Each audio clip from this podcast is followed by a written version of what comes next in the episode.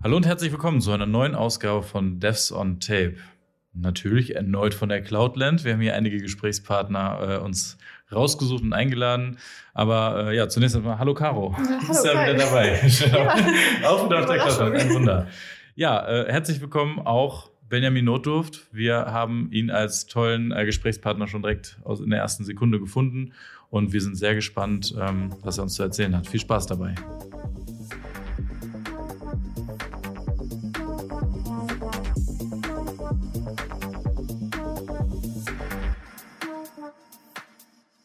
So, hallo Benjamin. Herzlich willkommen nochmal. Schön, dass ich da sein darf. Ja, schön, dass du äh, unserer Einladung sofort Folge geleistet hast und uns mit den äh, interessanten Themen äh, um das äh, Feld Cloud Native herum heute etwas ähm, auf den neuesten Stand bringen kannst. Ja, ich würde vorschlagen, stell dich doch bitte einfach mal vor, wo kommst du her, was machst du so und äh, Ja. was gibt's Spannendes zu wissen? Genau. Ähm, ja, also mein Name ist Benjamin Nudorft. Ich äh, wohne aktuell in schönen Jena ähm, und ähm, hatte in den letzten äh, vier Jahren das Vergnügen, äh, für einen Dienstleister äh, zu arbeiten und dort äh, auch äh, zwei Standorte zu etablieren, in Erfurt und in Leipzig.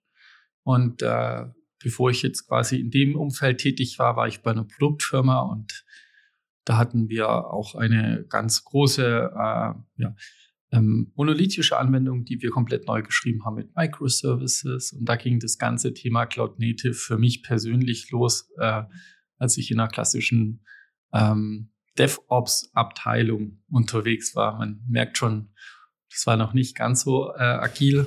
Ja, und das Mhm. war aber ein, eine sehr spannende Reise, die ich da äh, ja, in die Cloud-Welt nach und nach vollziehen durfte. Ja. Also war das auf jeden Fall so projektgetrieben, dass du gesagt hast, okay, das muss jetzt, da stürze ich mich jetzt rein, oder war das für dich schon immer ein Thema, mit dem du dich äh, befassen wolltest? Oder ähm, wie, wie, hast du dich, hast du Mhm. dich da selber schon reingearbeitet und dann kam das Projekt und dann passte das für dich? Oder? Genau. Also ähm, für mich war das so, dass ich äh, in verschiedenen Stationen schon immer gerne auf äh, Fachgruppen und User Groups und Events gegangen bin. Und äh, damals war mein Steckenpferd immer so die Java-Anwendungsentwicklung. So war mein erster Job bei Hewlett Packard. Da haben wir äh, Data Center Monitoring gemacht. Da ich äh, bei äh, HP den Operations Manager iSeries mitgeschrieben. Das war damals schon ziemlich krass, weil ähm, ja, das eine sehr krass verteilte Anwendung war. Und ähm, in dem Zuge ähm, konnte ich mich natürlich schon sehr viel mit Cloud-Themen, also Data Center Cloud-Themen befassen. Aber allerdings äh, war ich tatsächlich mehr so in Backend Engineering mit Java unterwegs. Und ähm, als ich nach Thüringen gekommen bin, habe ich äh, nach einer Station äh, mir überlegt, dass ich doch da weiter unterwegs sein. Und, ähm, bei der Firma, wo ich angehört hatte, die hatten tatsächlich äh, über zehn Jahre lang mit Perl äh, eine der ersten E-Commerce-Plattformen ähm, mit über 170.000 Webshops äh, in, äh, weltweit äh, entwickelt. ja, Das ist waren so Marktführer und äh, da war ausgeschrieben, dass sie doch einen Java, Senior Java Engineer suchen und äh, so bin ich dort gestartet. Und äh, der Start verlief dann so, dass man äh, noch nicht sofort starten wollte mit der neuen Java-Anwendung, sodass es so dass ich erstmal zwischengeparkt wurde und es gab äh, Feature-Teams, also es gab verschiedene Scrum-Teams, die haben Features entwickelt noch mit Perl. Dann gab es eine, ähm, ja, so eine, diese DevOps-Abteilung, so ein Release-Automation-Team. Und ich hatte früher schon, äh, also unter anderem bei HP oder auch bei einer Bank oder äh, Versicherungen äh, immer wieder auch im Pipeline-Bereich so ein bisschen reinschnuppern können. Damals war Jenkins äh, sehr populär, Mhm. zum Beispiel. Früher auch Hudson noch genannt. Ja, ich wollte gerade sagen, das ist nach wie vor auch immer noch ein Thema, Jenkins. Das sehe ich auch in Genau. meinem Umfeld noch sehr häufig. Ja, und äh, die Pipeline, die ich i- in der Firma vorgefunden hatte, hatte tatsächlich eine Laufzeit halt von 13 Stunden. Mhm. Und da wurden tatsächlich äh, Releases äh, noch geschnürt aus den Feature-Teams. Und äh, wir haben das dann über den Zaun geworfen an das Ops-Team und die haben das dann ausgerollt. Äh, man würde vielleicht sagen, jetzt bei Cloud-Providern, damals äh, war das äh, White Label, ähm, so dass es dann bei Telekom, Strato 1 und 1 und so weiter als deren Lösung quasi als Ergänzung zum Portfolio angesehen wurde, das sie schon hatten. Also statt einem Webbau, Website-Baukasten gab es dann einen Webshop-Baukasten, also für den Mhm. SMB-Markt. Und ähm, ja, wie man sich das halt so äh, vorstellen kann, sind 13 Stunden halt immer ein bisschen Pain in the Ass. Das heißt, man schiebt abends die Pipeline an, tagsüber arbeitet man dran und ähm, da war sehr viel mit verschiedenen Provisioning-Tools äh, schon gearbeitet worden. Da kannte ich mich ein bisschen aus und vor allem hatte ich eine große Expertise in äh, Selenium, weil ich bei einer Testfirma mal war und auch verschiedene Testsuites schon geschrieben hatte. Und da konnte ich dann sofort da anfassen. Aber äh, mir ist relativ schnell halt aufgefallen, dass die Tests sehr ähm, ja, nacheinander sequenziell abgespult werden. Und dann versuchte man das halt zu parallelisieren. Und ähm, da ich viel auf Community-Events war, war ich auch bei einer äh, Docker-Party. Das war eine der allerersten in äh, Hamburg ähm, und dann später auch in Berlin. Und da ich mich für die Technologie Docker damals interessiert hatte, ähm, kam ich in Austausch mit der Community und ähm, war dann auch Mentor damals äh, und die Docker-Partys. Docker-Party, das, das, ich habe gerade Tupper-Party verstanden. Ich habe jetzt den Twist, genau. ich habe den Twist erwartet und ich habe gehofft, warum du jetzt in meiner, meiner Tupper-Party darauf gekommen bist, warum man einem Docker. Ja, Entschuldigung. Genau, es ist eigentlich wie eine Tupper-Party, nur halt im Bereich der Communities und äh, die haben damals noch keine eigenen Meetup-Gruppen gehabt zum Teil. Also äh, ich ich bin gar nicht sicher, ob es die Craftsmanship User Group war in Hamburg, äh, wo wir dann bei Xing äh, unterwegs waren. Und äh, ja, aber das, was sie hatten, war halt viel Geld. Mhm. Und äh, dadurch ist relativ viel Swag-Material dann nach Europa verschifft worden. Und äh, das ist natürlich immer cool, wenn man dann T-Shirts und Sticker und sowas abgreifen kann. Und immer wenn Geburtstag war damals, also von der Technologie, dann haben sie so eine Party gemacht und haben halt deutschlandweit nach Mentoren gesucht und deswegen bin ich da einfach mit dazu gestoßen. Ja. Weil du den Swag cool fandest, hast du dann da den Anstieg, äh, den, den Einstieg gefunden. Ja, genau. und äh, ja, damals war dann äh, Compose, äh, neues Swarm war gerade rausgekommen und äh, ich fand es dann so cool, dass ich äh, erstens Docker bei uns dann schon eingeführt habe. Äh, das erste war halt eine Selenium-Test-Suite, die ich dann verdockert hatte. Und äh, zeitgleich habe ich einen Monat später auch eine Docker-Party in der Firma gehostet und dann von verschiedenen anderen Firmen rundherum Softwareentwickler zu uns damals eingeladen. Das war dann, äh, ich habe das dann ein bisschen modifiziert. Es gibt da vorgefertigte Workshops, aber da wir halt schon selber Use Cases hatten, habe ich äh, gedacht, wir machen so ein so ein Eröffnungstalk und dann gleich drei verschiedene Workshops parallel. Und das war dann sehr spannend. Also, weil das hatte echt einen Umfang, ja. Ich hatte es jetzt kleiner wie so ein Meetup irgendwie vor Augen ja. gehabt. Ne? ja, genau. Ist ein bisschen größeres Meetup geworden dann. Ja. Ich habe dann mehrere Kollegen da verhaftet. Äh, ja, auch äh, im Bereich von Pipelines zum Beispiel schon Sachen zu machen. Wir haben mit CoreOS dann auch äh, ein Cluster gebaut, damals schon mit Swarm. Das ist jetzt auch wenn man so rückblickt, sagt, das sind jetzt acht Jahre schon her. Ja. Ich wollte gerade die Frage stellen, ist das äh, immer noch ein Ding? Also ist, sind diese Partys immer noch so aktiv im Gange oder bist nur du da nicht mehr aktiv? Oder? Also ich nehme das sehr reduziert jetzt äh, gerade noch wahr. Ich, ähm, dadurch, dass ähm, ja, Docker so ein bisschen auch durch Kubernetes ja abgelöst worden ist. Es gibt ja verschiedene Docker-Meetups auch. Äh, allerdings habe ich so das Gefühl, dass halt der Trend da ein bisschen weggeht. Ja. Ich meine, die haben ja ihre Control Plane dann auch irgendwann rausgebracht, so ein Monitoring UI, dass du halt bei Docker da auch äh, oder bei äh, Swarm auch später auch Kubernetes-Manifeste ausführen konntest. Aber ähm, mein Gefühl ist halt, dass der de facto Standard da ein bisschen weggewandert auch ist. Genau, und das haben wir jetzt schon so vor, vor drei, vier Jahren auch langsam sukzessive beobachten können. Wobei ich halt auch immer noch äh, sage, also wenn ich jetzt kleinere Use Cases habe, so mit ähm, Compose komme ich relativ weit. Ja, auch wenn ich jetzt äh, mit Studenten arbeite, reicht es äh, vollkommen aus. Ich wollte es gerade erwähnen. Also der Fälle. Das ist, das, eigentlich ist es ja voll ausreichend. Wenn ich das mal so gegenüberhalten äh, möchte, so Kubernetes und Docker Compose, ja äh, wenn man das überhaupt vergleichen kann. Ich hoffe, ich befinde mich da jetzt nicht in einem totalen Fettnäpfchen. Ich bin sehr froh für mich, dass ich meinen dedizierten Server habe, wo ich alle meine Use Cases, alles, was ich mache, sowohl eine Datenbank, also nur Entwicklung natürlich, ich möchte jetzt hier gar nicht äh, noch das nächste Fettnäpfchen treten mit dem zweiten Fuß, ähm, dass ich all die Sachen als Docker-Container orchestriert durch Docker Compose auf meinem Server laufen habe. Und jetzt sagt der Benjamin hier an der Stelle einfach, dass ich schon wieder outdated bin, dass ich da nicht auf dem neuesten Stand bin. Ich bin froh, dass ich das alles so äh, provisioniert habe. Ja. Äh, Kubernetes klingt für mich auf der einen Seite einfach Overkill. So. Also, ist relativ komplex. Also genau. Ja. Für, für meine Zwecke vor allem. Ne? Also ich habe ja. Datenbanken, Webserver oder vielleicht zwei Webserver, eine Middleware da drauf und dann noch ganz viele kleine Dienste, die nur einen Zweck haben, so ja. Node-Skripte oder Node-Systeme, die einfach nur dockerized wurden. Dafür würde ich jetzt kein Kubernetes-Cluster aufsetzen, oder? Genau. Das? Also das würde ich auch nicht empfehlen. es gibt bestimmt viele, die es machen, um auch da äh, sich ranzutasten.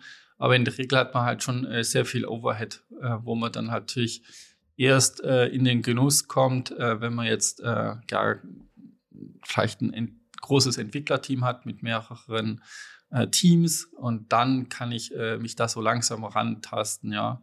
Also bei uns äh, damals war das auch so, dass wir sogar erst mit Swarm gestartet sind und dann erst sukzessiv auch zu Kubernetes gewechselt sind. Damals war es noch nicht ganz so, so leicht, weil man noch viel mehr händisch machen musste. Und das hat auch echt lange gedauert damals in der Einführung. Ja, heutzutage ist alles ein bisschen einfacher geworden. Es gibt ja schon auch seit vier, fünf Jahren auch so, so einfache äh, Umgebungen, wo ich das auch laufen lassen kann. Es gibt auch verschiedene ähm, Toolings drumherum, ob es jetzt ein Rancher ist oder andere Automatisierungsoptionen. Ja, aber dennoch ähm, ist halt die Frage, warum ich das machen will und ähm, die, die ähm, die Anzahl an Fehlern erhöhe ich ja da erstmal auch. Also die, ähm, ja, man sagt immer so, resiliente Software möchte ich bauen. Und da gibt es ja dann so verschiedene Arten, wie Software ausfallen kann. Und äh, je mehr Painpoints ich halt habe, kann Netzwerk ausfallen, es können verschiedene Pods ausfallen und, und, und. Äh, wird es natürlich auch immer schwieriger, ähm, wenn ich jetzt da die Komplexität erhöhe. Und am ähm, Ende geht es ja eigentlich, und da kommen wir jetzt so hin, äh, den Mehrwert zu schaffen. Ja? Also ich arbeite bei einer Beratungsfirma mhm. und äh, wir versuchen ja den Kunden jetzt nicht das äh, Komplexeste immer zu verkaufen, weil wir wissen, da brauchen wir am längsten dafür und verdienen vielleicht am meisten Geld. Das wäre cool, aber an sich geht es ja eher darum, den Kunden voranzubringen. Und das heißt halt, dass er äh, den Business äh, Value ja, möglichst schnell findet und stiften kann. Wir haben ja auch verschiedene äh, disruptive Technologien gehabt, die ganze Märkte umgewälzt haben.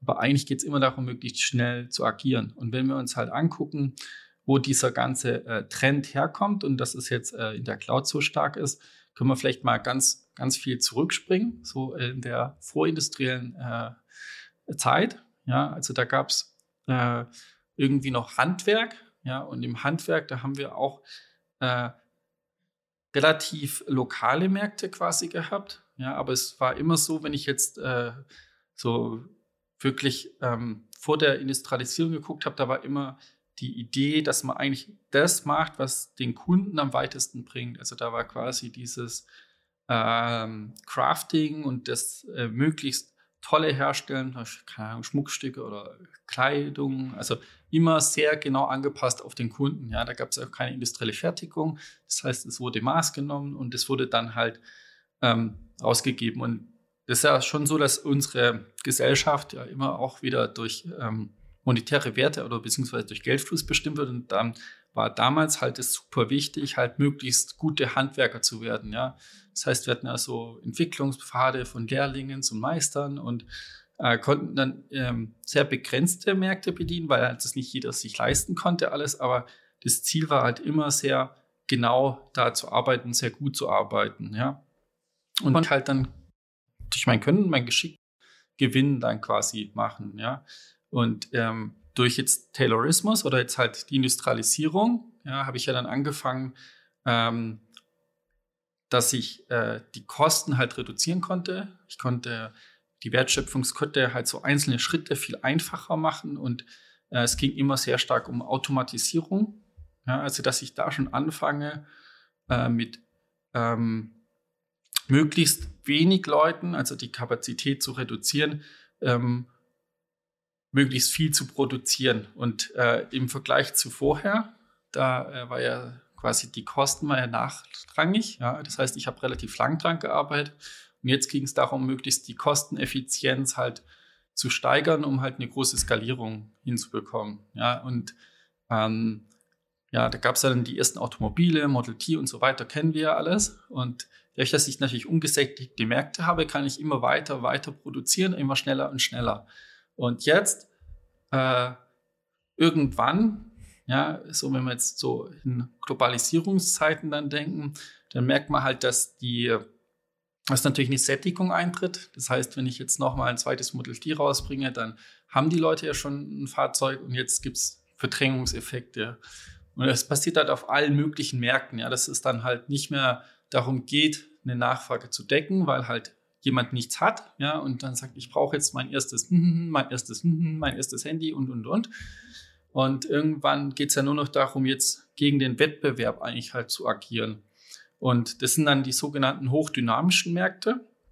Und bei den hochdynamischen Märkten, da haben wir jetzt halt genau äh, von der Wirtschaft halt immer äh, Geschwindigkeit. Also geht es jetzt nicht nur darum, dass wir jetzt äh, sagen, wir müssen jetzt was qualitativ Besseres fertigen, dass der Konsument überhaupt wechseln möchte, sondern halt auch gleichzeitig müssen wir das halt schneller als der Wettbewerb entwickeln und immer mit hoher Geschwindigkeit halt in die Nasenspitze halt voraus sein, ja. Und ähm, das haben wir halt in der IT auch quasi ja gehabt. Ähm, und ähm, da, am Anfang war das quasi egal, was man auch produziert oder wie man das herstellt, die Software. Und dann kam irgendwann so Craftsmanship-Bewegungen schon rein, dass man das äh, mit einer Testabdeckung macht und genauer arbeitet. Und irgendwann ging es halt darum, wenn ich jetzt schaffe, irgendwie ein Geschäftsmodell digital halt herzustellen und ein bisschen schneller bin wie der Wettbewerb, dann kann ich den Markt erobern. Ähm, ja, also ja, es war ja mal diese Software Eats the World. Habt ihr vielleicht auch äh, diesen Artikel, ja, und das sind wir jetzt halt auch. Und man sieht ja auch, dass, äh, was ich, ähm, Uber Taxiunternehmen verdrängt hat oder jetzt auch in Corona, was ich sehr interessant fand. Wir hatten ja äh, so Lieferando oder sowas, äh, wo wir Essen bestellen konnten. Und plötzlich haben wir halt auch äh, so, so Nischen, äh, allein durch die Enablement von diesen ganzen Fahrradfahrern, die wir schon haben, konnten besetzt werden. Also Gorillas, wo ich zum Beispiel lokale Märkte, äh, Lager aufbaue, unabhängig von den Supermärkten, um dann nochmal in Stadtzentren innerhalb von zehn Minuten äh, quasi mhm. Einkäufe halt Finde ich auch sehr beeindruckend, als ich das gesehen habe. Und das mhm. ging ja, äh, weiß ich nicht, also innerhalb von zwei Jahren haben die ja halb Deutschland so gefühlt mhm. erobert. Ja. Und alles, weil wir eigentlich so ähnlich mehr schon hatten und äh, die Kuriere auch waren, das schon etabliert war. Und dann ging es halt nur noch darum, wer ist jetzt der Schnellste, äh, wenn man das halt einmal bereitstellt. Und ich glaube jetzt, wenn man dann halt merkt, dass so ein Gorillas hier erfolgreich ist, dann kann halt sofort eine andere Firma draufspringen und versuchen, das halt nachzuziehen. Und da, äh, und diese, diese ständige Änderung, das bedingt halt auch, dass ich in der Software das abbilden kann. Und ähm, ich hatte, also bei bei HP damals, da war das Release-Zyklus noch ein Jahr oder sowas für die Data Center Monitoring Software. Und äh, da gab es ja nur so Plugins, die halt dann äh, natürlich öfter geupdatet werden. Ja, bei Windows kennen wir jetzt auch, dass die Release-Zyklen kürzer geworden sind. Und ähm, ja, und dann äh, nach und nach halt durch die Containerisierung, also in der ersten Firma, wo ich war, da war es auch noch so ein halbes Jahr, dann auf drei Monate. Dann hatten wir die Pipeline mit 23 Stunden. Dann hatten wir umgebaut mit Microservice-Architektur. Und am Ende hatten wir halt so Ende-to-Ende-Verantwortlichkeit, End-to-End-Responsibility im Team und dann so 50 Releases halt pro Sprint. Mhm. Und das halt innerhalb von vier Jahren. Und ähm, äh, das ist äh, interessant, halt sowas hinzukriegen. Und dazu muss ich mich halt sehr stark damit mit Architektur auseinandersetzen. Wenn ich eine einfache Anwendung habe, die ich selber baue, kann ich natürlich jeden Tag releasen irgendwie. Aber wenn es dann so eine Plattform ist, wo ich dann 200 Entwickler dran hatte, was wir halt auch hatten, dann ist halt immer die Frage, wie kriege ich denn das überhaupt hin und auch diesen Shift von diesen Monolithen wieder zu ähm, so einer ähm, schnell anpassbaren Software. Ja, und das ist eigentlich eine, eine große Challenge, die halt sehr viele Implikationen hat. Und das Schöne ist, dass ich das jetzt einmal in einer Produktfirma machen konnte und dann später halt auch äh, über die Beratungsfirma bei Kunden halt helfen konnte, ähnliche Transformationen halt zu vollziehen. Und das ist ja, ja, also ich, ich mag da fast gar nicht reingerätschen, weil es ist äh, sehr, sehr spannend, auch die, die Reise, die du da gerade äh, ja, beschrieben hast, doch mhm. irgendwo. Mhm. Ähm, also für, für mich und äh, ich vermute mal, die Hörer, die auch schon ein bisschen länger in der IT sind, die werden das auch gemerkt haben. Äh, für mich hört sich das halt auch sehr an, als, als würde sich ja auch so, wie du es auch schon angedeutet hast, so dieses Mindset äh, quasi so ein bisschen shiften, mhm. dass man da äh, sich so ein bisschen verändert. Mhm. Ähm, hast du ja auch eben was von diesem Craftsmanship, Craftsmanship, mhm. ich hoffe, ich erzähle ja. richtig, okay, ähm, erzählt. Und mhm. ähm, da würde mich einfach so interessieren, was, also, was denkst du, was so in den letzten Jahren ähm, sich am meisten ja eben in diesem Mindset verändert hat, um genau dahin zu kommen? Also ist das einfach so ein Qualitätsbewusstsein? Ist es äh, vielleicht dieses mhm. agile, ähm, mhm. ja, agile Ding, sage ich jetzt mal, ähm, was dann da so hingeführt hat, ähm, im Gegensatz zu früher? Was ist so deine, dein Gefühl dafür? Also in der Zeit, wo man noch so Silos hatte, da war man sehr beschränkt in seinem Arbeitsumfeld. Und ähm, durch die Agilität wurde ja auch äh, es Scrum dann immer mehr ähm, quasi eingeführt wurde, wurde auch immer von den Endkunden auch gesprochen, ja. Und das heißt, ähm, man hat ja sehr viel mit User Stories äh, dann mhm. gearbeitet. Und das impliziert ja irgendwie einen User. Und äh, wenn ich halt früher so Schichtenarchitekturen hatte, dann hatte ich ja quasi gar keinen Kontakt zu dem User, weil dann gab es halt dieses Team, das hat ja das Frontend gebaut. Die konnten vielleicht am ehesten noch von echten User Stories sprechen und die anderen haben vielleicht nur APIs zur Verfügung gestellt und dann war halt ein REST-Call oder sowas, ähm, ja, der eigentliche Anwender, der das aufgerufen hat. Aber äh, also eher ein Konsument als wirklich der physikalische User, der das dann mal bedienen wird, ne? Also man hat den Konsument definiert in so einer User Konsumentenstory heißt, kann man das so nennen dann? Consumer Story. Naja. Und ich habe halt das Gefühl, zumindest wenn man äh, studiert und ähm, da noch jünger ist, dann hat man schon irgendwie äh, immer die Vorstellung, dass man halt auch irgendwie was zum Anfassen bauen möchte. Mhm. Äh, irgendwie was, wo man rausgeben will und sagen kann, guck mal, das habe ich gemacht. Und äh, bei meinen ersten Jobs war das halt äh, immer nur so bedingt möglich. Also wenn ich mal im Frontend was machen durfte, dann war es cool. Aber ansonsten ist man halt da relativ äh, weit äh, versumpft, ja. Und jetzt ähm, hast du halt diese User Stories und du, du willst jetzt eigentlich auch immer mehr vielleicht dem Kunden was zeigen. Du nennst im Studium was über Usability Labs.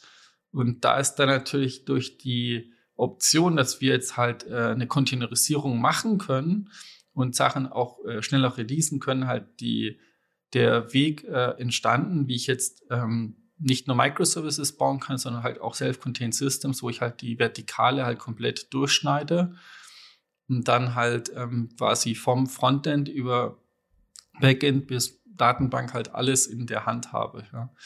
Geht es natürlich noch ein bisschen um Bereitschaft, ob die Teams dann Rufbereitschaft haben, aber ich glaube, das ist dann schon ähm, ja was, was Interessantes. Also der Haupttreiber wird sicher halt die Wirtschaftlichkeit sein, aber ich glaube, fürs, fürs Mindset ist es halt ähm, vielleicht auch das, dass man halt gerne Technologien lernt und ähm, sich ähm, ja da auch nicht mehr ähm, so stark ähm, vielleicht scheut vor, vor Sprachen, die man davor nicht so gerne vielleicht oder nicht so auf dem Schirm hatte.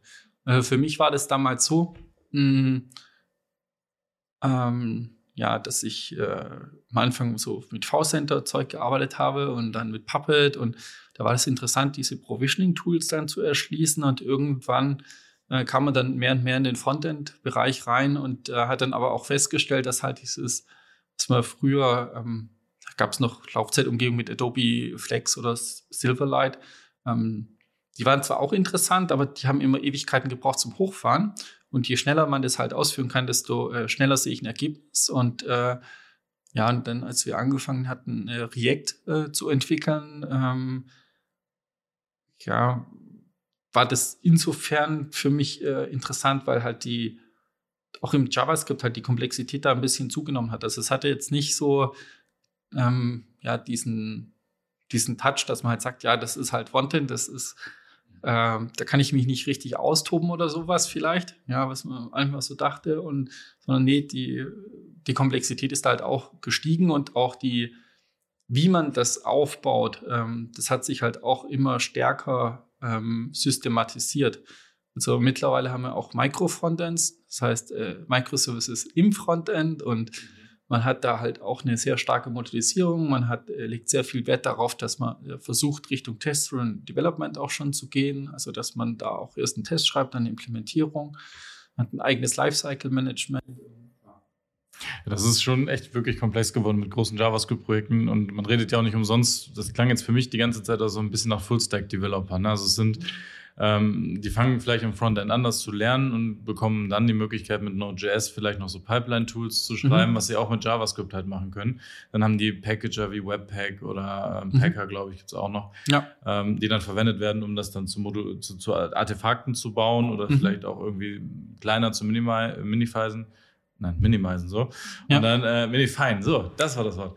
Ähm, und das, das dann auszuliefern und dahin. Und dann geht es dann irgendwann immer weiter, dass man sagt, okay, wir benutzen jetzt keine ähm, rationalen Datenbanken mehr, Relational, äh, genau. relationalen mhm. Datenbanken, mhm. sondern wir haben NoSQL. NoSQL-Geschichten, wir haben die Schnittstellen, das wird alles nur noch per REST befüllt und gar nicht mehr so großartig mit Select Queries gearbeitet oder Insatz, äh, Insatz da gebaut, sondern das wird halt alles per REST gemacht und dann plötzlich kann der JavaScript-Entwickler, der im Frontend anfängt, bis hinten alles bedienen ja. Zumindest in unterschiedlichen Gewichtungen. Ähm, ja, das genau. ist eine interessante Bewegung, genau. Also du kannst äh, mittlerweile auch Backends mit, mit JavaScript schreiben. Genau. Früher war es ja eher so, dass man versucht hat mit Backend-Technologien, was weiß ich, mit Java dann JSF oder also ich, äh, ganz, also Struts oder also es ist schön, dass man jemand, das Frontend da zu bauen, ja. Schön, dass mal jemand sagt, das wurde früher so gemacht. Darauf können wir uns jetzt in einem zukünftigen Podcast berufen. Ja, oder Wicked war nur, damals auch sehr gerne. Das habe ich auch schon häufiger mal gehört. Aber dass, dass ja. wir uns da jetzt darauf berufen können, dass schon mal jemand gesagt hat, dass das früher so war. Ja, genau. Und dass man es heute nicht mehr so macht. Wunderbar. Ja, genau.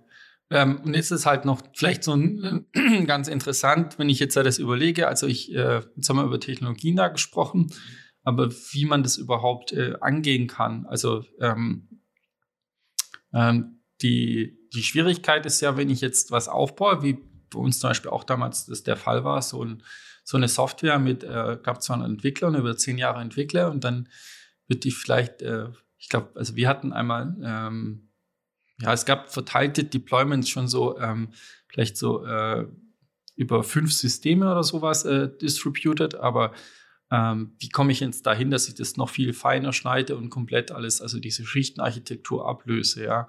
Und da gibt es ja dann auch verschiedene ähm, Migrationspfade, also man kann natürlich Greenfield immer alles dem hinstellen oder halt Brownfield-Migrationsprojekte halt anschieben, wo ich dann versuche nach und nach ähm, Schnittstellen reinzuziehen.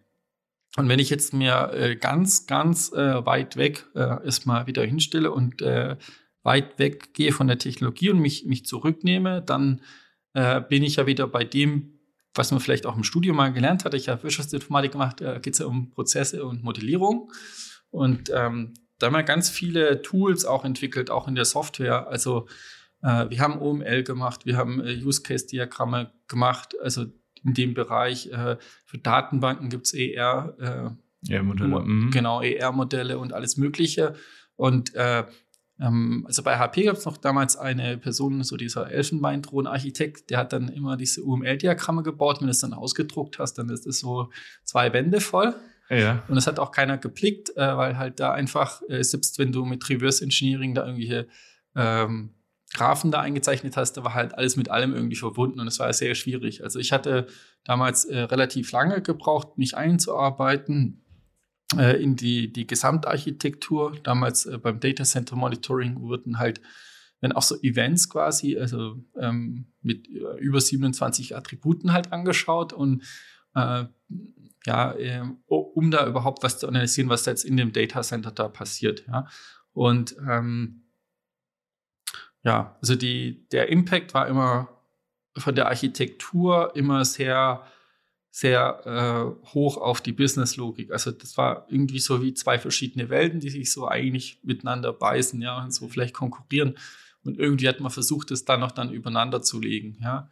Und ähm, man kennt es so ein bisschen ähm, vom, von Conway's Law. Das heißt, wenn ich jetzt halt irgendwie äh, merke, dass die, äh, ja, dass die die Architektur schon nicht, nicht so, so toll ist, dann kracht es zwischen Abteilungen und dann ist halt auch ähm, ja, die, die Teamschnitt und alles, vielleicht alles nicht, nicht so optimal, sag ich jetzt. Das möchte man vermeiden, ja. Genau. Und ähm, man hat dann irgendwann halt überlegt, das Pferd kann man auch von, von hinten aufzäunen. Das heißt, wir überlegen uns jetzt die Architektur nicht äh, irgendwie später, sondern wir überlegen uns die halt zuerst. Weise Entscheidung, ja. Genau. Wie wollen wir das zuerst schneiden und danach äh, bauen wir dann halt das ganze Konstrukt. Also und das ganze Konstrukt, das heißt halt auch die Organisationswelt. Ja.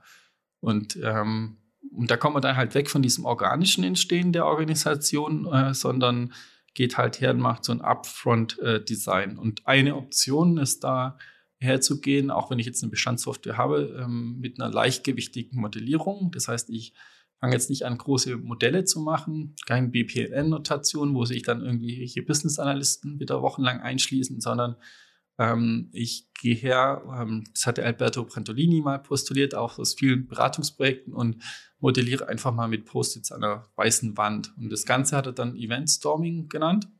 Und da war eigentlich nur die Idee, so Silos zwischen den Teams überhaupt mal äh, aufzubrechen. Ja. Und da habe ich relativ äh, viele Workshops auch äh, selber bei Kunden äh, hosten dürfen und halt auch äh, in der Produktfirma damals schon äh, ja, das, das mit eingebracht. Und ähm, der Vorteil da ist, dass du halt äh, sofort anfängst, ähm, die Product Owner mit einzubeziehen, Architekten einzubeziehen und Entwickler aus den einzelnen Teams holst du die rein und malst halt mal deinen Gesamtprozess erstmal an die Wand. So kreativ wie möglich, um da mal solche Sachen, nicht in einem riesen UML-Diagramm, wie du gerade erwähnt hast. Ne? Genau, ne? also der Workshop hat im Idealfall einen Umfang von maximal zwei Tagen. Genau. Und du lädst die alle ein, die ganzen Stakeholder, und äh, gibst denen erstmal ähm, ja, die, die Aufgabe, so zu überlegen, was ist denn, wenn ich jetzt das, äh, mir so einen Prozess angucke, was ist passiert äh, an, an, an, Punkten. Zum Beispiel E-Commerce-Systeme, ja, da habe ich relativ viel äh, mitgemacht. Ähm, da kann man dann sagen, zum Beispiel ein Produkt wurde in den Warenkorb gelegt, ja, oder eine Produktkategorie wurde ausgewählt oder ähm, die äh, Payment-Methode XYZ wurde gesetzt, ähm, das Produkt wurde verschifft. Also alles so, solche Sachen, so mit Past-Tense, die bezeichnet man als Event und alles, was so halt passieren kann, das modelliert man halt mit diesen Post-its. Und ähm, das Schöne ist halt, das darf ruhig erstmal durcheinander gehen. Das heißt, als äh, Facilitator, also die Person, die das Ganze moderiert, gebe ich halt erstmal äh, so jedem irgendwie so 20, 30 ähm, oft, also es Farbe ist beliebig, aber es hat sich so eine Notation ein bisschen rausentwickelt, zum Beispiel orangene Post-its in die Hand. Und dann schreiben die einfach mal wild drauf los, was fällt denn dir gerade ein. Und denkt man ja, das ist ja total verrückt, weil wie soll das am Ende wieder alles zusammenpassen? Und äh, da geht man dann als Facilitator gerne her und überlegt sich erstmal, okay, diese Person hier hat jetzt, also 15 Minuten haben alle Zeit zum Schreiben, hat jetzt vielleicht am wenigsten Post-its äh, produziert. Äh, die lasse ich doch erstmal vorstellen, was es ist, und dann versucht man es in so einer, wie so einem Zeitstrahl halt einzuordnen. Ist es am Anfang vom Prozess oder am Ende? Und dann werden die Post-its nach und nach dahin gehängt und du kriegst dann halt auch so Pivotal oder Anchor-Post-its so zwischen rein, wo du weißt, das sind vielleicht so Abschnitte, ja. Mhm. Und die anderen können dann vielleicht noch die zweite Person vor dem Plenum, vor der ganzen Gruppe, das auch wieder dazu hängen. Und wenn du dann so ein bisschen eine Orientierung hast und sagst nur so, jetzt bitte mal alle nach vorne und hinhängen. Und das Gute ist, die müssen jetzt halt diskutieren, ja also okay. miteinander, weil du ja gar nicht weißt, äh, ob die Person das jetzt meint, was sie da geschrieben hat und was anderes. Und nach und nach ähm, kriegst du dann halt äh, so, dass jeder mal mit jedem gesprochen hat, hin. Das ist sehr gut für die Durchmischung. Im Vergleich zu halt klassischen Meetings, wo dann einer es präsentiert, irgendein UML-Diagramm oder es halt abgelegt ist in dem Wiki und zeitlange Dokumentation, äh, bist du halt sofort in diesem interaktiven Modus. Weil ich kenne es noch von, von HP, da hat es da gab es dann halt im Sprint, hatte der halt auch Aufgaben. Da haben wir schon Sprints gehabt und dann wurde es am Ende vom Sprint mal vorgestellt und dann, wenn du zufällig halt eine User Story in dem neuen Bereich hattest, hast du dich da ein bisschen reingedacht, aber der Rest halt gar nicht. Und da warst du halt relativ losgelöst, ja. Und das, äh, das Gesamtkonzept hat dann immer nur ein oder zwei Menschen verstanden. Und so kriegst du halt sofort hin, dass es halt jeder dass alle direkt irgendwie sind, ne? Mhm. verstehen, versuchen, zu verstehen, das versuchen, ja. Mhm. ja cooler Ansatz. Genau. Also dachte ich mir auch schon, wo du erzählt hattest, du hast ja schon eingeleitet mit dem Architekten, der da, der da sein riesiges UML-Diagramm macht und dann vorstellt und einfach ja. an die Wand pappt und keiner das nachvollziehen kann. Das ist ein sehr kreativer Weg, da zusammenzufinden. Man wird verwundert sein, wenn man den Podcast sich anhört. Man wird verwundert sein, dass es wieder mal ein Podcast ist, wo Caro und ich wirklich den größten Teil der Zeit uns zurückhalten, ja. um einfach nur gespannt zu, zu hören. Ich glaube, unseren Hörern wird es einfach äh, auch nicht anders ergangen sein. Da ist man einfach, man ist dabei, man hört sehr, sehr viel und kriegt viel mit. Wir haben dennoch noch unsere bewährten Kategorien äh, vorbereitet für mhm. alle Gesprächspartner, die wir äh, mhm. auf der Cloudland hier begrüßen dürfen. Ähm, Caro, magst du beginnen? Ja, gerne. Äh, also wie immer unsere erste Kategorie rein hypothetisch. Mhm. Und äh, dort fangen wir mit der Frage an, wenn du einen technologischen Trend in den letzten Jahren ungeschehen machen könntest, welcher wäre das? Also ich persönlich finde es cool, dass wir so viele verschiedene äh, Dienste haben, wo Messages natürlich verteilt werden. Aber ich habe immer das Gefühl, das ist ein bisschen heavy und äh, also für mich wäre es äh, spannender, weniger äh, Messaging-Dienste zu haben und ähm, ähm, da vielleicht eine, eine Standardisierung äh, hinzubekommen. Für wen, für welchen, ja, du hast gesagt Standardisierung, aber für welchen, von welchem Messenger würdest du dich als erstes trennen wollen? Kahlschlag mit WhatsApp? Oder würdest du erstmal Telegram zur Seite schieben und danach Signal und dann der Größe nach? Das ist eine gute Frage, weil das Problem oder die Herausforderung jetzt natürlich ist, man hat jetzt auf allen irgendwelche Kontakte. Und äh, vielleicht wäre es cool, einen Unified Messaging Service äh, im Smartphone ähm, zu integrieren, äh, in den alle anderen eindocken können. Ja, also wieder dieser Multi-Messenger-Client im Prinzip, weil ich ja gar nicht weiß, also wo man jetzt welchen wegnimmt. Ja, also das ist auch wieder, ähm, wenn man jetzt viel auch unterwegs ist, ja, ähm, hängt es auch sehr in den Kulturen. Ja, also habe ich immer den Eindruck. Definitiv. Ich weiß nicht, von, ob du das schon mal gehört hast, ob das deswegen mit dieser Standardisierung von den Protokollen, es gibt tatsächlich sowas bei diesen Messengern und das ist meistens eigentlich mit diesem SMS-Standard gelöst. Mhm. Äh, die Steuerzeichen und so weiter, die rübergeschickt werden, die können von allen Geräten verstanden werden. Nur haben sich da die einzelnen Hersteller, und da muss ich jetzt auch mal Richtung diesem Gemüsehändler gucken, äh, auf Apple-Geräten ist es so, dass dieses Tapback-Feature, wo man einzelne Nachrichten mit Herzen und HH versehen kann, ähm, dass diese Steuerzeichen dafür gesorgt haben, dass wenn man dann eine Nachricht zurückgeschrieben hat, also per SMS geschrieben hat, so ein Steuerzeichen reingemacht hat, dass man dann SMSs bekommen hat, die einen Text, der und der hat diese Nachricht mit einem HH versehen ausformuliert bekommen hat und die Nachricht, die ursprünglich da stand, auch noch in die Quotes da rein. Das heißt, es ist in einer riesengroßen Flut an Nachrichten ähm, gemündet irgendwo, obwohl sich halt die andere Seite an die Standards halten wollte und gesagt hat, haltet euch bitte, ich, ich muss es wahrscheinlich jetzt sagen, dann piepen, dann nochmal neu aufnehmen, wie dieser Standard heißt. Aber es, es gibt ein Protokoll, der das äh, vereinheitlichen soll und da hat Apple wohl auch mittlerweile angekündigt, dass die jetzt zu diesem Standard hingehen sollen und mit iOS 16 schon erste Schritte dazu gemacht hat. Ähm, können wir mal hoffen tatsächlich, dass es dann irgendwann mit allem in diese Richtung geht. Na, also wir werden nicht Apple überreden können, ähm, ihr iMessage über einen zentralen Server zu schicken und WhatsApp geht auch darüber und jeder kann das Tool benutzen, was er möchte und es gibt nur einen Messenger. Aber du würdest einen Kahlschlag machen und würdest hoffen, dass genau das passiert, dass es eine zentrale Messaging-Geschichte ja. gibt. Ja, also ich weiß nicht, ob das je kommt, aber das wäre interessant, ja. Also ich merke es halt auch selber schon, nein, in Slack, da bin ich in zehn Workspaces irgendwie unterwegs. Und ja, ich finde es cool, dass das von E-Mail weggegangen ist, dass wir das äh, weniger nutzen. Das war früher extrem, ja, aber ja, mal gucken. Man müsste eine Mischung finden aus der Verschlüsselung von Threema, der UI ja. von iMessage genau. und vielleicht der Verbreitung von WhatsApp. Ja. Können wir uns darauf einigen, wollen wir da mal was angehen? Das klingt Wenn mal so einfach wäre, ja. Ja, das, das finde ich ja. Ja, wunderbar. Zweiter Teil. Also wir haben uns äh, diese zwei Fragen aus dem rein hypothetischen ähm, Feld rausgesucht passt vielleicht ein bisschen was äh, dazu. Aber was schätzt du, wie deine tagtägliche Arbeit in zehn Jahren aussehen wird? Jetzt mal mit einem Unified Messenger vielleicht. Ja, das wird interessant. Also ich hatte jetzt verschiedene Tätigkeiten in der Vergangenheit von Entwickler über ähm, Standortleitung, über ähm, sowas wie, ähm, nennt ich sie dann Technical Lead for Cloud Technologies, wo man so Architekturworkshops gemacht hat.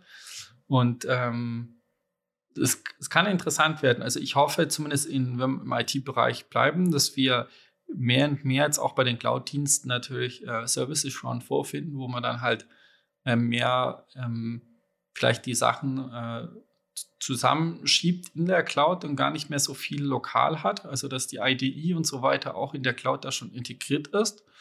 Da gibt es auch schon verschiedene Trends und ähm, ja, ich bin nicht so, also Model-Driven Architecture haben wir gewusst, das hat leider nicht so gut geklappt in der Vergangenheit. Ja. Bei Low-Code ist jetzt ein neuer Trend, äh, ob das da ein bisschen besser wird, aber ich, ich kann mir schon vorstellen, dass wir da eher ähm, Bausteine halt haben, die wir in der Cloud verbinden können. Ja, so ähnlich wie es man schon bei AWS Solution Architekten halt merkt, wo dann sehr viel mit Lambdas immer als Clue dazwischen benutzt wird. Ja, und ähm, Würdest du die, die GitHub-Infrastruktur, Entschuldigung, wenn ich dich unterbreche, aber würde diese GitHub-Struktur, die man jetzt hat, auch dazu zählen? Das heißt, du hast Visual Studio Code, also dass du in einem Repository, ich bin mir gerade nicht sicher, glaube ich, K oder Punkt drücken kannst.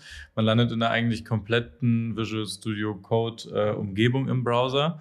Du guckst mich gerade so überrascht an, Caro. Hast du noch nie in einem GitHub-Repository auf habe ich tatsächlich noch nie ausprobiert. Ja, da öffnet sich tatsächlich im Browser ein komplettes Visual Studio Code. Du kannst da drin die Files editieren, speichern, deine Plugins verwenden, wenn du möchtest und kannst es dann zurück ins Repository speichern. Es wird automatisch als Commit gemacht. Und wenn man dann noch als Workflow im Hintergrund automatisierte Prozesse hat, die das dann hochfahren, hat nichts, was ich da programmiere, hab, äh, irgendwo das Repository verlassen oder ja nur mal auf meine Maschine gezogen werden. Ist, ist das so das, wo du dir das vorstellst, dass das noch in größerem Stil passiert, oder? Ja, also so in so eine Richtung, ja, kann das schon gehen. Ja, also dass das dann äh, alles mehr im Browser passiert, man vielleicht gar nicht mehr so viel lokal hat, dass man die Dateien da verwaltet. Und vielleicht kann man es auch auf dem Handy machen, vielleicht kann ich auch irgendwie, äh, wenn ich das schon skizziere, vielleicht in sowas wie in einem digitalen Whiteboard wie Miro, äh, wo ich mir dann einfach nur die Dienste mal skizziere und da Verbindungen hinstelle, dass dann daraus abgeleitet vielleicht schon die einzelnen Komponenten hochgefahren werden und zusammengestöpselt weil eigentlich will ich halt die Konfiguration von IP-Adressen, das ist eh alles dynamisch, will ich alles gar nicht mehr machen. Und ich so vielleicht bei einem Kunden ähm, viel schneller so einen Prototypen auch schon zeigen kann. Also äh, wenn dann irgendjemand eine Vorstellung von einer App hat, dass die, ähm, es gibt ja auch Google Design Sprints, aber selbst da ist ja immer die Logik nicht so stark hinterlegt in den Mockups, dass ich dann da vielleicht schon mehr habe und dann auch, wenn ich das verfeinere, nicht komplett nochmal neu nebenher anfange, sondern in diesem äh, Bereich weiterarbeite. Ähm, das klingt nach einer sehr interessanten Idee, die du gerade so skizziert hast. Dieses Aufmalen von Infrastruktur, so einen Netzwerkplan leicht skizzieren und dann kann man mit OCR wahrscheinlich irgendwie das erkennen, was man da gebaut hat und daraus wird dann vielleicht ein Terraform-Skript. Wir haben das gelernt. Wir haben gelernt, was Terraform äh, ist und dann kann man da Terraform-Skripte daraus generieren und die dann in eine richtige Infrastruktur umbauen. Das wäre ja das Pendant von Low-Code Mhm. Nur Low, na, Low Infrastructure. Ist das jetzt ein Buzzword? Können wir das jetzt hier erfinden? Das wäre interessant, ja. Genau, dass das man einfach ein sagt, man muss, ja. man muss noch nicht mal wirklich selbst beim Infrastrukturteil viel programmieren oder, oder was ja programmieren, konfigurieren und, und, so weiter, sondern dass man diese Schritte alle wegnimmt. Ja. Das ist eine sehr schöne Vision, muss ich sagen. Ja, momentan gehen wir ja weg von diesen ganzen YAML-Dateien mehr zu so Programmiersprachen, dass man es dann halt wie Polumi oder so dann eh schon äh, mehr in den Code integriert. Ja, wird ein bisschen komplexer, aber ja. Wer schon mal eine Docker Compose File geschrieben hat mit dem YAML und falsch eingerückt hat oder einen anderen Editor benutzt hat und äh, plötzlich funktioniert das ganze File nicht mehr, weil da einmal getappt und einmal gespaced wurde, dann funktioniert plötzlich gar nichts mehr. Der wird das wahrscheinlich begrüßen, dass man in die Richtung geht. Wunderbare Beantwortung von unseren Hypothesen. Äh, Hypothesen, genau. Hypothetische Fragen. Dankeschön, Caro. gerne. Äh, magst du vielleicht mit den privaten Fragen weitermachen? Ja, gerne. Bevor ich mich ähm, nochmal verhaspel. Nämlich ganz privat. Ähm, mhm. Würdest du, ich sehe ja auch schon dein iPhone neben dir liegen, würdest du uns ohne rot zu werden äh, deine Bildschirmzeit auf dem iPhone zeigen? Ja, das kann ich sehr gerne machen. das ist, äh, sehe ich gerade keine Schwierigkeiten. Ja. Ähm, in der Vergangenheit war das schon ein bisschen äh, spannender, äh, wo man dann ein bisschen mehr unterwegs war. Da war das dann schon, ja, da, da, da wäre wahrscheinlich etwas rot geworden. Ähm, aha, auch, ähm, weil ich das als schöne Zeit auch äh, immer in Erinnerung habe, also vor Covid, da war es sehr viel auch Konferenzbetrieb, wie es jetzt auch wieder anläuft. Und äh, ich hatte da eine Zeit, wo ich sehr viel auf Konferenzen auch unterwegs war und dann, äh, ja, bist du eigentlich ständig am Laptop und Handy und das Team von Remote steuern plus halt gleichzeitig irgendwie dann mit den Leuten, die man dann trifft, davor schon wieder in Kontakt zu sein und und und. Ähm, ja, das, das, hat zu ganz äh, interessanten ähm, Phänomen geführt, wie zum Beispiel äh, Kundenmeeting direkt unterm Eiffelturm mit aufgeklapptem Laptop und Handy als Hotspot. Ja, also, die Bildschirmzeit, die möchte ich dann auch gerne mal haben ja. bei der nächsten Gelegenheit. Genau, aber das ist schon natürlich cool, dass man überhaupt die Option haben jetzt, dass die Verbindungen überall so gut sind, dass wir da absolut mobil unterwegs sein können. Und dass natürlich auch durch Covid die ähm, Bereitschaft der Kunden, Remote-Arbeit auch mehr zu akzeptieren, ja auch da ist. Ne? Also ich glaube nicht, dass das wieder zurückgeht, wenn sich das alles ein bisschen verändert wieder. Ich glaube, es wird immer mehr Vertrauen gegenüber ähm, den Mitarbeitern gezeigt, dass auch das möglich wird, dass man woanders unter dem Eiffelturm vielleicht einfach in Paris sitzt und dann da einfach mal ein Meeting macht, auch wenn die Leute gucken. Ich glaube, das ist ein sehr positiver ähm, Effekt. Ja, und sogar nicht nur Vertrauen, sondern ja auch die Infrastruktur jetzt endlich steht, weil also ich habe einige Kunden gehabt, wo nicht mal die Infrastruktur bestanden hat, damit man überhaupt remote arbeiten kann. Die musste jetzt ja. halt aufgebaut werden und ja. bleibt dann natürlich auch da. Häufig waren es die teuren VPN-Accounts und VPN-Slots-Lizenzen, die dann äh, das verhindert haben, aber äh, das haben wir zum Glück hinter uns. Ja, jetzt, jetzt haben wir ähm, das gerade von der Bildschirmzeit mal übertragen. Äh, darauf gehen wir jetzt in die Kategorie mit, den, ähm, mit dem Konsum. Mhm. Eine kleine Anekdote, die haben wir bisher im Podcast noch nicht gemacht. Also wer der Caro mal aufs Handy geguckt hat, der sieht, dass Caro ihr iPhone 11, ne, 11 doch, iPhone 11 mit allem drum und dran auf schwarz-weiß gestellt hat. Obwohl das so einen tollen, scharfen Bildschirm hat, mit so vibrant Colors, würde Apple es nennen, ähm, auf schwarz-weiß gestellt hat. Caro, möchtest du uns sagen, warum du das gemacht hast? Ja, also manche Leute behaupten, es sei äh, Gewöhnung, aber ähm, ich fand äh, die Idee eigentlich ganz gut. Also ich habe mich mal mit ja, Minimalismus äh, im, im technischen Sinne quasi beschäftigt und dann auch, was macht man mit den Smartphones, weil manchmal äh, ne, gelangt man einfach in so eine Spirale, dass man auf YouTube ein Video nach dem anderen guckt oder setze Social Media Plattform X einfach hier ein. Und äh, genau, in dem Zuge habe ich mich dann eben damit beschäftigt und habe gesehen, dass es die Möglichkeit gibt, das auf dem iPhone so umzustellen. Das ist so eine Barrierefreiheit-Einstellung irgendwie. Mhm. Und äh, ja, wenn man dann dreimal auf den Power-Knopf drückt, dann switcht das quasi äh, zwischen Farbe und Schwarz-Weiß. Und ich habe einfach das Gefühl, dass es auf mich einen etwas ja, beruhigenden Eindruck hat. Und mittlerweile ist halt, wie gesagt, manche sagen natürlich, das sei äh, Gewöhnung, aber äh, etwas überfordernd sogar, diese ganzen starken Farben zu sehen ähm, mhm. auf meinem Smartphone. Bin dann auch mal ganz überrascht, wie das alles farbig ausschaut von den Logos her, wenn ich mal neue Apps installiere. Ich, ich habe das jetzt zweimal bisher äh, in meinem beruflichen Umfeld gesehen, dass das jemand gemacht hat. Und der ähm, andere Gesprächspartner, der hat dann einfach diese Reize, die dabei entstehen. Mhm. Ähm, also dieses, dieses Instagram-Logo, man macht das auch, man hat viele farbliche Reize, die einen dann beeindrucken und die einen dann immer wieder dahin führen, da reinzugucken. Mhm. Das kann jetzt nicht nur für Instagram gelten, aber das kann für Twitter gelten, das kann für alle Social-Media-Netzwerke gelten. Ähm, dass, dass man die halt reduzieren kann und sich wirklich darauf fokussiert, was man jetzt gerade mit dem Handy machen möchte. Da kommen wir jetzt auf die Frage nochmal zurück mit dem Konsum. Kennst du das mit dieser wachsenden, also wie nimmst du diese wachsende Informationsflut wahr? Wie, wie, gehst du damit um? Wie machst du das? Ist das für dich überhaupt kein Problem, das alles auf dich einprasseln zu lassen oder schränkst du dich da sehr stark ein? Also am Anfang ich es voll cool, dass es so Push-Notifications gibt. Ich hatte auch äh, äh, sofort ein iPhone und auch immer bei Smartphones, früh als die Touchscreen-Dinger rauskamen, hatte ich die schon früh mit Stift, als es alles noch gar nicht gab. Die ganze Palm-Geschichte und. Äh, ähm, ja. Genau, das war davor noch äh, mit Windows Mobile. PDAs, ja, tatsächlich. Genau. Und, äh, oh Gott. ja, und das, das war echt äh, cool und dann kriegt man da sehr viele Nachrichten und ähm, auch auf dem iPad die ganzen Push-Notifications und mit der Zeit ich halt, äh, fand ich das cool, dass das immer da ist und je mehr ich jetzt im Business-Kontext, also quasi in die Berufswelt eingestiegen bin, habe ich dann irgendwann gemerkt, dass es sinnvoll sein kann, halt die nur noch ab und zu abzurufen. Und ähm, ich bin sogar so weit äh, gegangen, das haben, da habe ich dann einfach mal getestet, dass ich halt gucke, welche Apps benutze ich halt viel. Da gucke ich dann händisch rein und habe die äh, in Covid-Zeiten dann mal komplett deaktiviert. Und äh, bei E-Mails habe ich mal auch äh, zwei Kalendereinträge, wo ich halt E-Mails reinschaue und versuche die dann da abzuarbeiten, sodass ich halt nicht so stark aus dem Fluss rausgeworfen werde. Wo, Wobei ich sagen muss, bei manchen Diensten ist mir noch nicht so gut gelungen, also sowas wie Slack oder so. Gerade wenn man jetzt in mehreren Projekten auch involviert ist und viel Koordinationsarbeit äh, tun hat, dann ist das manchmal schon kritisch und da muss man dann schneller reagieren. Ähm, wobei ich da sagen muss, da bin ich dann halt auch am Rechner, da bin ich im Arbeitsfluss und da Kommunikation ein großer Teil meiner Arbeit auch ist, äh, fand ich das dann auch immer eigentlich ganz, ja, fand ich das nicht dramatisch. Ja. Aber für, fürs Handy äh, habe ich momentan äh, ganz viele Messenger-Dienste deaktiviert. Also, dass, mhm, da nicht, dass sie gar nicht erst Push-Nachrichten schicken dürfen. Genau, dass die gar nicht pushen dürfen. Mhm. Genau, ich Sagt, sagt dir das Tool, Entschuldigung, jetzt, jetzt, muss ich mal wieder das Wort ergreifen. sagt, sagt dir das Feature, ähm, diese Übersichten, Nachrichtenübersichten im iPhone was? Ja. Damit kann man es ja auch ähm, nicht nur deaktivieren, sondern man kann sagen, man hätte gerne tatsächlich an zwei, drei, vier, fünf Situationen am Tag nur diese Nachrichten zusammengefasst. War das auch eine Option für dich oder hast du gesagt, nee, wenn ich die, wenn ich da nicht händisch reingehen muss in die App, dann interessieren die mich nicht?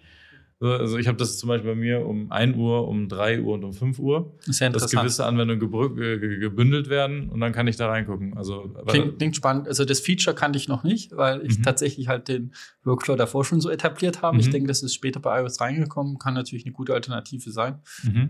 Ich habe es jetzt wieder entdeckt. Ich habe jetzt gerade die iOS 16 Beta auf meinem Handy, aber es ist schon, glaube ich, seit iOS 14 draußen. Also ich habe es erst später wieder entdeckt und dann wird das alles gebündelt und ähm, man bekommt nichts davon mit, bis diese Uhrzeit kommt und dann ploppt da, ähm, für die Zuhörer, ich zeige es jetzt mal, äh, ploppt da eine große Blase auf und innerhalb dieser Blase sind die Benachrichtigungen drin und ein Zeichen davon, dass da jetzt 15 Stück drin sind und dann werden die gruppiert da drin, weil ähm, mich die E-Mails, privaten E-Mails halt echt nur dann ein paar Mal am Tag interessieren. Und da kann ich auch sagen, Slack darf bitte immer durch oder zu der Uhrzeit immer durch. Ich glaube, wenn man sich mit dem Prozess beschäftigt, zum einen vielleicht mal die Reize ein bisschen runterfahren, indem man die Farbe aus dem Handy nimmt ähm, und dass man die Mitteilung vielleicht reduziert ausschaltet, wie Benjamin das macht, oder ähm, wie ich die Mitteilung zu gruppieren, da kann man, glaube ich, eine hohe Qualität nochmal äh, mehr gewinnen für seinen Alltag, ein bisschen Stress rausnehmen.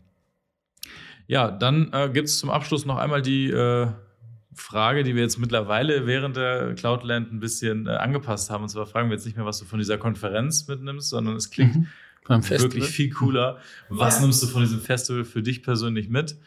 Ähm, ja, also für mich äh, war jetzt echt das äh, Interessante, weil du sagst jetzt gerade auch Festival. Also ich bin schon relativ lange auch mit Konferenzen unterwegs, habe auch äh, eine Microservices-Konferenz äh, in Berlin äh, mehrere Jahre organisiert und hier die JavaLand. Und jetzt hier bei der Cloudland, äh, da äh, sind wir sehr stark halt in diesem interaktiven Teil. Wir haben jetzt äh, User Groups eingeladen, die verschiedene Stationen auch aufmachen und ähm, haben viel mehr Workshop-Anteile. Wir haben eine äh, Geek Night gehabt, eine Nacht, wo wir auch Spiele machen. Morgen ist, äh, nee, heute Abend ist die Summer Night. Und äh, für mich ist das halt schon ähm, aufgrund der Größe so, dass ich jetzt fast mit jedem mal sprechen kann und auch gucken kann, wo ist der einzelne Stand äh, von den Personen, was bewegt die jetzt äh, gerade ganz aktuell. Und das habe ich bei einer größeren Konferenz, wo ich mehr Frontalvorträge habe, eher weniger, muss ich sagen. Also da ähm, gehe ich mehr hin, um äh, vielleicht das Wissen mir direkt äh, abzuholen, so Punkt, Punkt, Punkt. Und dann gehe ich wieder Mittagessen, dann wieder bisschen mhm. abends Party machen. Und hier ist es mehr so ein, ja, interaktiver Austausch und ein bisschen mehr als halt nur äh, das beim Open Spaces, wo ich dann doch sehr stark wechsle, sondern hier, wo ich dann eher auch in den Stationen auch länger auch unterwegs bin, weil die vorbereiteter sind. Also bei, bei dem klassischen Unkonferenz, da gibt es zwar auch immer das Ausreiter, die so einen Sachen vorbereitet haben, aber halt eher sehr reduziert. Mhm. Ja, sehr schönes Schlusswort. Äh, wir haben für uns auch festgestellt ähm, auf der Cloudland, dass es definitiv nicht eine Konferenz ist. Wir haben es so formuliert. Wir haben den Unterschied auch schon spüren können, wie hier die, wie hier die Community tickt, wie der Ablauf der Konferenz einfach ein anderer ist. Ähm, nehmen wir definitiv auch für unsere Veranstaltung mit, wo wir mitwirken. Ja, und an dieser Stelle möchte ich mich ganz herzlich bei dir bedanken, Benjamin, für Sehr gerne doch.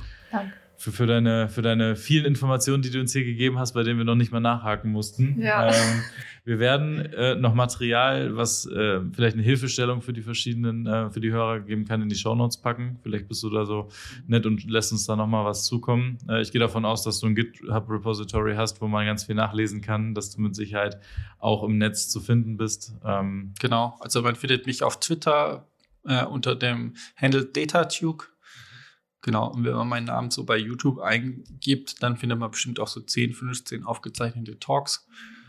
Äh, war auf ja, über 100 Konferenzen unterwegs mal und von daher ja, gibt es dazu einzelnen Themen, die wir jetzt getoucht haben, auch schon einige aufgezeichnete Vorträge.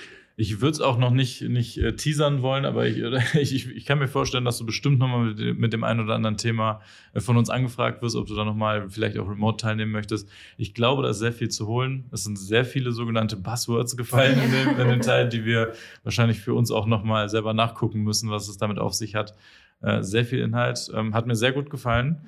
Und an der Stelle auch danke dir, Caro, dass du dir das mit mir zusammen hier angehört hast und mit mir nach, auf, auch im Nachgang auch aufbereiten wirst. Ähm, und danke auch an unsere Hörer für diese für das Hören dieser Folge. Und in diesem Sinne wünsche ich euch auf jeden Fall noch einen schönen Resttag. Danke dir, Benjamin, nochmal. Und ähm, bis demnächst.